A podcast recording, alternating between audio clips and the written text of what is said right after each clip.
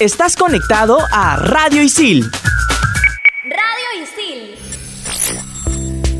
¿Sabías que los emo se tapaban el ojo con su flequillo simbolizando su vergüenza hacia el mundo? Porque no estaban de acuerdo ni con las guerras ni con el hambre.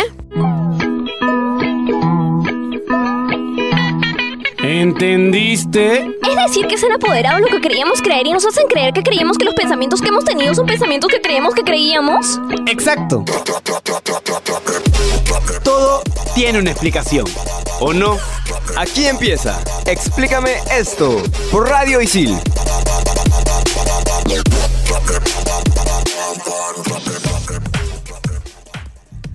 Hola, hola, hola gente, ¿cómo están? Bienvenidos a Explícame esto por Radio Isil. Yo soy Gabo Villafuerte de la carrera de Comunicación Integral y hoy tenemos un tema súper interesante para aquellos que les encanta formar parte de los grupos. No me encuentro solo, estoy con Martín Zúñiga de Periodismo Deportivo. Hola, hola, ¿cómo están? Soy Sibila Zurro, carita de comunicaciones. Y le saluda Renzo Rostein de Periodismo Deportivo, el peruano veneco de Miraflores. Uh. Hoy, como les decía, es un tema súper interesante porque la gente busca o conoce este tema, pero no se preocupa por saber más de esto. Y además que es algo cotidiano. Exacto, porque lo encontramos en nuestro día a día e incluso entre nosotros, entre los alumnos de ISIL. Claro, ¿quién podría decirme de qué va este tema? El tema de este programa son las tribus urbanas. Y Renzo, cuéntame entonces, ¿qué son las tribus urbanas? Primero, es un término que acuñó un sociólogo francés que se llama Michel Maffesoli. Bueno, disculpe mi francés, todavía no está habilitado en Rosetta Stone, no sé si lo pronuncié bien. ¿Y el francés para cuándo? Tuncu, tuncu. Bueno, el hecho está que este sociólogo acuña este término en, a finales de los 80 y dice que las tribus urbanas se dan obviamente en una urbe, en una ciudad, y son grupos de gente que comparten estilos de vida, actividades, formas de vestir, tendencias musicales y se sienten a gusto entre sus similares. O sea, se podría decir que nosotros los estudiantes somos una tribu urbana. Bueno, que sí. considerando que dormimos mal, estamos estresados en los parciales. Ajá. Ansiedad. Y dentro de esas tribus, este, esa tribu estudiantil, hay más tribus urbanas. Exacto. Y es algo que sucede más que nada en grandes ciudades o metrópolis. Nace por una sensación de alienación o aislamiento, lo que hace, lo que parece más necesario e idóneo crear pequeños subgrupos, que se unen más que nada por ideologías, modas, intereses y pensamientos. Es el primer factor por el cual nace un- una tribu urbana. Otro factor importante es la edad. No es usual ver gente de, de edad adulta en un grupo. No es no es un skater normalmente de 35 años. Ah, yo discrepo, Gabo, ¿sabes por qué? Porque creo que una persona que sale de trabajar interno, después puede ir a buscar su, ya después de su vida cotidiana, puede irse a su tribu, ¿no? Que, por ejemplo, yo me voy a Nebula y me encuentro con gente que de todas las edades que pertenecen a una misma tribu urbana. Entonces creo que ahí se podría diferenciar, ¿no? Sería ideal ver a un presidente de banco con piercing y cabello largo en, en la hora de trabajo. Sería ideal. Sí, pero no, por los estigmas sociales no se ve. Yo creo que hay alguien aquí que es experta en todas las primeras culturas urbanas que surgieron, así que Sibila, ¿por qué no nos explicas cómo surgen estos primeros grupos? Y bueno, Bueno chicos, les cuento sobre los hippies. Vamos a comenzar con ellos. Ellos surgen en los años 60 en Estados Unidos, influenciados por las injusticias de la guerra de Vietnam. Como saben, estos- este conflicto generó muchas diferencias sociales, muchas diferencias ideológicas también. Fue una guerra muy fuerte, entonces eh, a favor de la paz nacieron los hippies. Su forma de vestir era muy característica, se dejaban largas melenas y llevaban ropa bastante llamativa con colores muy intensos. Era una época marcada por la violencia, por las guerras, entonces la gente ya estaba harta, estaba cansada de tanta guerra. Justamente empiezan a surgir nuevas tribus. en un primer momento se les llamó la contracultura, las marchas eh, llevando ramos de flores con- en contra de, de las guerras. Pero por supuesto. Y sobre todo lo, lo musical que salió en, en- en esa parte, muchos artistas Además, grandiosos. muchos artistas, este, por ejemplo, como Janis Joplin, Jimi Hendrix, John Lennon, eran característicos Eran de esta, de, esta, de esta cultura que eran los hippies. Les comento que mi abuelo sigue siendo hippie y lo será siempre hasta el día de su muerte. Así que, bueno. Otra tribu también que tenemos por acá son los punks. Los punks nacen en Inglaterra en más o menos los años 70 como oposición a la decadencia de la cultura del momento. Ellos son contracultura, como tú dices. Ellos se caracterizaban por sus tatuajes, sus pulseras de pincho, sus botas militares Claro, Sex Pistol que digamos eh, se opuso a todo lo el status quo que había en la Inglaterra, ¿no? De- Exacto. Normalmente a los punks se le relaciona con tendencias de violencia. ¿Cómo es eso, Sibila? Bueno, se les relaciona así, pero no todos son así. No podemos meter a todos en una misma bolsa, porque lo mismo que son contracultura, se podría decir que eran anárquicos, pero no era en su totalidad. Ok, Sibila, ¿y entonces los punks son los mismos que los góticos? Por supuesto que no. Ellos también nacieron en Reino Unido, más o menos en los años 70, y bueno, a mediados de los 80 también. Es una derivación del post-punk, o sea, Eh, la subcultura gótica se presentó en varios países, cobrando mayor protagonismo en Estados Unidos y también en Europa. Y para cerrar con los góticos, les cuento que ellos también tenían muchas influencias de terror. Tenían una cultura de terror bastante marcada, cine de terror, Dead Forever. Y justamente una corriente que surge también del post-hardcore o del punk son los emos, que precisamente en la ciudad de Washington DC, donde surge esta comunidad, eh, ¿por qué se les llama así? Debido al contenido emocional y expresivo de sus letras, fue definido como emotional hardcore y posteriormente abreviado como emo-core. Su estilo musical eh, intenta diferenciarse del grunge y del, y, del, y del punk. ¿Quién no recuerda a los emos, chicos? Me gustaría justo que aclares algo este, sobre eso. Porque la época del Perú, la época Mixer, fue también la misma época emo. Entonces, ¿los Mixer tienen algo que ver con los emo? Ah, ah. Bueno, acá fusionamos todo, ¿no? Fusionamos comida, fusionamos música, también fusionamos tribus hermanos. O sea, hubo una combinación entre a Mixer y emo, pero... Nada que ver. No, nada, nada que Chicos, ver. yo confieso haber sido emo. ¿Sí? Sí. Con el flequillo tapando Con el flequillo, con los ojos negros, así. Orgullo. Orgullo emo. Morado y negro. Obvio emo. Yo he escuchado Kudai, pero nunca he sido emo. No era mi época. Ah, yo no escuchaba Kuda, yo escuchaba cosas más heavies. Bien, y para cerrar este primer bloque, eh, bueno, les cuento que los emos en, en su momento se cortaban a sí mismos, eran, eran personas muy sensibles y he recogido algunas declaraciones de psicólogos y decían que lo que se expresa en este, en este tipo de grupos de jóvenes, que pueden ser muy extraños a los ojos de lo normal, en verdad son personas muy tristes y que dan cuenta de una imagen con una gran desolación, rabia y gran miedo. Bien, yo creo que por lo menos ya tenemos material suficiente para procesar cómo iniciaron todas las tribus urbanas. Pero venimos eh, a la vuelta con más de Explícame esto. Hola, ¿qué tal? ¿Cuál es tu nombre y a qué carrera, de qué carrera eres? Ah, Soy Santiago, eh, estudio comunicaciones. Eh, Santiago, ¿a qué tribu social perteneces? Bueno, me considero mm, gamer. Sí, un gamer. Listo, gracias. Explícame esto por Radio Isil. En Radio Isil también puedes escuchar Estación Isil, los mejores tips y anuncios que harán más fácil tu vida como estudiante, dentro y fuera de la institución. Un programa creado para ti y para toda la comunidad Isil. Estación Isil, búscanos en Spotify como Radio Isil.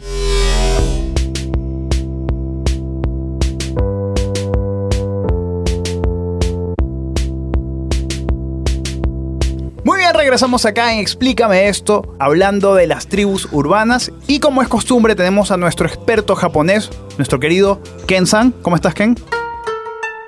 Y como buen experto en sashimi, sushi y ramen, Y Chifa, ¿no? ¿cómo que chifas? ¿El chifa chino? Perdón.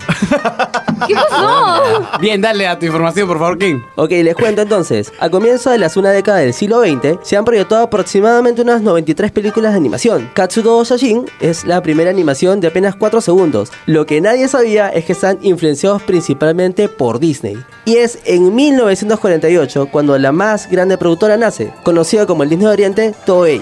Programas conocidos como Astro Boy, quien no conoce Dragon Ball Z o Saint Seiya, hechos por eh, Akira Toriyama, y los eh, famosos One Piece, Digimon y Pokémon. Inmortales. Pero justo por esta demanda, esta fanaticada, es que en los 70s, por eventos de cómics, por eventos de personajes favoritos, es que la gente empieza a vestirse de ellos. Ya, va, ya. va. Pero estamos hablando en este programa de tribus urbanas. ¿Por qué estamos, me estás comentando esto de animes y manga? Y es que justamente los otakus son una tribu urbana, descienden de esa fanaticada. Hoy se atribuye a los amantes del anime o manga, pero no solamente el dibujo, sino para personas que aman los autos, la electrónica, la fotografía. Y es más, lo que no sabían es que tienen una fecha de celebración también. ¿A ¿Cuándo? Es Yo quiero el ir. 15 de diciembre y esto fue generado por los mismos fanáticos. Mm, interesante. Wow. Aquí en Lima, ¿no? O sea, tienen el centro comercial Arenales, de donde es su punto de reunión. Incluso tienen hasta un periódico. Me parece una idea genial que una subcultura tenga su propio medio. Eventos y festivales también, muy conocidos acá. Yo he ido a varios y, bueno, son espectaculares porque la gente va disfrazada, va con toda su onda. Incluso se presentan bandas. Claro, así como Hayabiki y Akine, que son grupos Nikkei en Perú y que eh, refuerzan esa cultura y este amor por el anime en japonés, ¿no? Por supuesto. Bueno, Ken, muchísimas gracias por, por tu participación, gracias por venir. Arigato gozaimasu. Arigato gozaimasu. Y ese fue Ken, nuestro especialista oriental. Y Hi. ahora tenemos que concentrarnos en las tribus urbanas actuales. Justamente como estábamos hablando de la tribu otaku, las tribus urbanas actuales son esas que han nacido a finales de los años 90 y a principios de los 2000. Y especialmente se diferencian de las tribus urbanas clásicas por la rapidez en su evolución y popularización, debido a la era del internet y a la cada vez mayor globalización de las modas y pensamientos. Y de esta forma, en la actualidad, Las nuevas tribus urbanas del siglo XXI conviven con las tribus clásicas del siglo pasado. Pero chicos, quiero que me digan ustedes cuáles son las tribus urbanas actuales. Vamos a hablar de los raperos. Ellos tenían letras protestantes de sentimientos y de ideologías.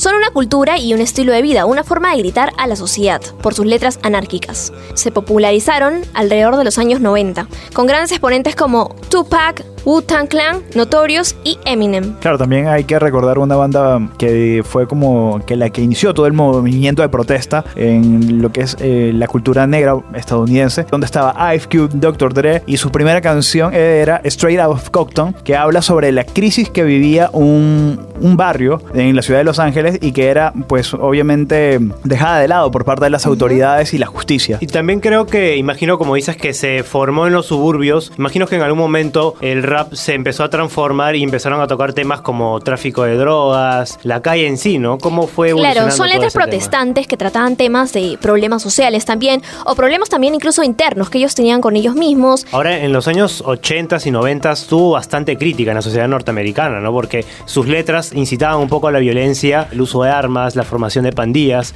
Digamos que el rap no siempre ha sido bien visto eh, alrededor del mundo. Bueno, y hablando de drogas y exceso, también tenemos al género trap, que ide- se identifica bastante con sus letras. Ellos hablan mucho de estos temas. Y bueno, también deriva lo urbano, que vendrían a ser los reggaetoneros, los clásicos reggaetoneros. Gracias gasolina. En el 2004 cambiaron muchas cosas gracias a la gasolina. Bueno, y si hay alguien que le gusta el trap, por favor, Renzo. Bueno, mijo, usted que le gusta el trap, agarre y trapee el piso. Bien, justamente eh, a tribus relacionadas a la música hay muchísimas. También están los ravers que relacionados a la música electrónica. que Tomorrowland Forever. Exacto, vienen de, de Europa. Eh, los metaleros. Y exacto. rockeros al rock. Pero también tenemos que darle un espacio a otras tribus que son las que vienen, pues mm, se derivan de todo lo que es la tecnología. Y vamos a empezar por una muy simpática que son los nerds. Eh, en 1950 empiezan los nerds y bueno, para que lo ubiquen mejor en Volviendo al Futuro, eh, ¿se acuerdan del papá de Marty McFly? Bueno, eh, digamos que podemos catalogarlo como el primer nerd de la historia. Oh, Son- a pesar de que es gente que no tiene mucha habilidad social, pero son muy bien vistos porque manejan el tema de tecnología. Tanto eh, es así que tenemos a The Big Bang Theory como el encumbramiento de los nerds, ¿no? Sheldon, Leonard, Rush y Howard son como que el arquetipo del nerd perfecto, ¿no? Discúlpame, Renzo, Sí. antes los que ya por usar lentes te, te podían catalogar como nerd, pero no necesariamente. Es que, ¿sabes qué? Ahora los nerds son los nuevos cool. Nerd cool. Claro. Exacto. Bueno, tan cool como los geeks, porque los geeks antes eran vistos como algo, algo peyorativo, pero como son fanáticos de la, de la tecnología y ahora dependemos tanto de ella, ahora se han vuelto como que, wow, lo- los nuevos, los nuevos boss, por decirlo de alguna forma, ¿no? Aquí tenemos a Martín. representando Siempre. a la comunidad geek. Y otro mm, grupo que también se deriva de lo tecnológico son los gamers. Han sabido um, vivir a través de los videojuegos, desde Space Oddity, entre muchísimos otros, Y- pasando por Mario Bros, las distintas consolas, hasta el punto que hoy tenemos campeonatos mundiales de videojuegos, los Electronic Games, que es una industria que está moviendo muchísima plata. Y bueno, así como hay tribus urbanas tecnológicas, también existen tribus urbanas deportivas. Martín, explícanos un poco de ello. Así es, por supuesto. Estamos hablando principalmente del running, que es quizás la primera actividad física que todos hacemos cuando somos niños, cuando estamos dando nuestros primeros pasos. Bueno, es una tribu que, que ha surgido bastante en los últimos años. Solo necesitas unas zapatillas para correr y, y un terreno amplio. Es el quizás el deporte más fácil de todos de practicar. Y bueno, hoy en día hay maratones, hay eh, algunas empresas se organizan carreras eh, con fines sociales. Por ejemplo, hace poco hubo una carrera para generar conciencia en favor de, de la mujer. ¿Qué otras tribus existen? Bueno, también están dentro de lo deportivo los skaters y los surfers. Y de paso que de Tribu Surfer tenemos muchos campe- campeones mundiales en Exacto, este somos, deporte. somos potencia mundial en surf. Surfer. Yeah. Buenísimo. Y en el siguiente bloque tendremos el top 5 de Explícame esto. Explícame esto por Radio Isil.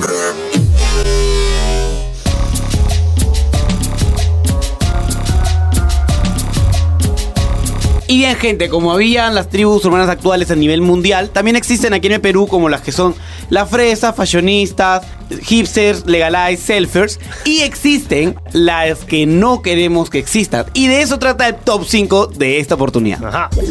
Top 5. Top 5. ¡Top 5! Tribus urbanas que deben desaparecer.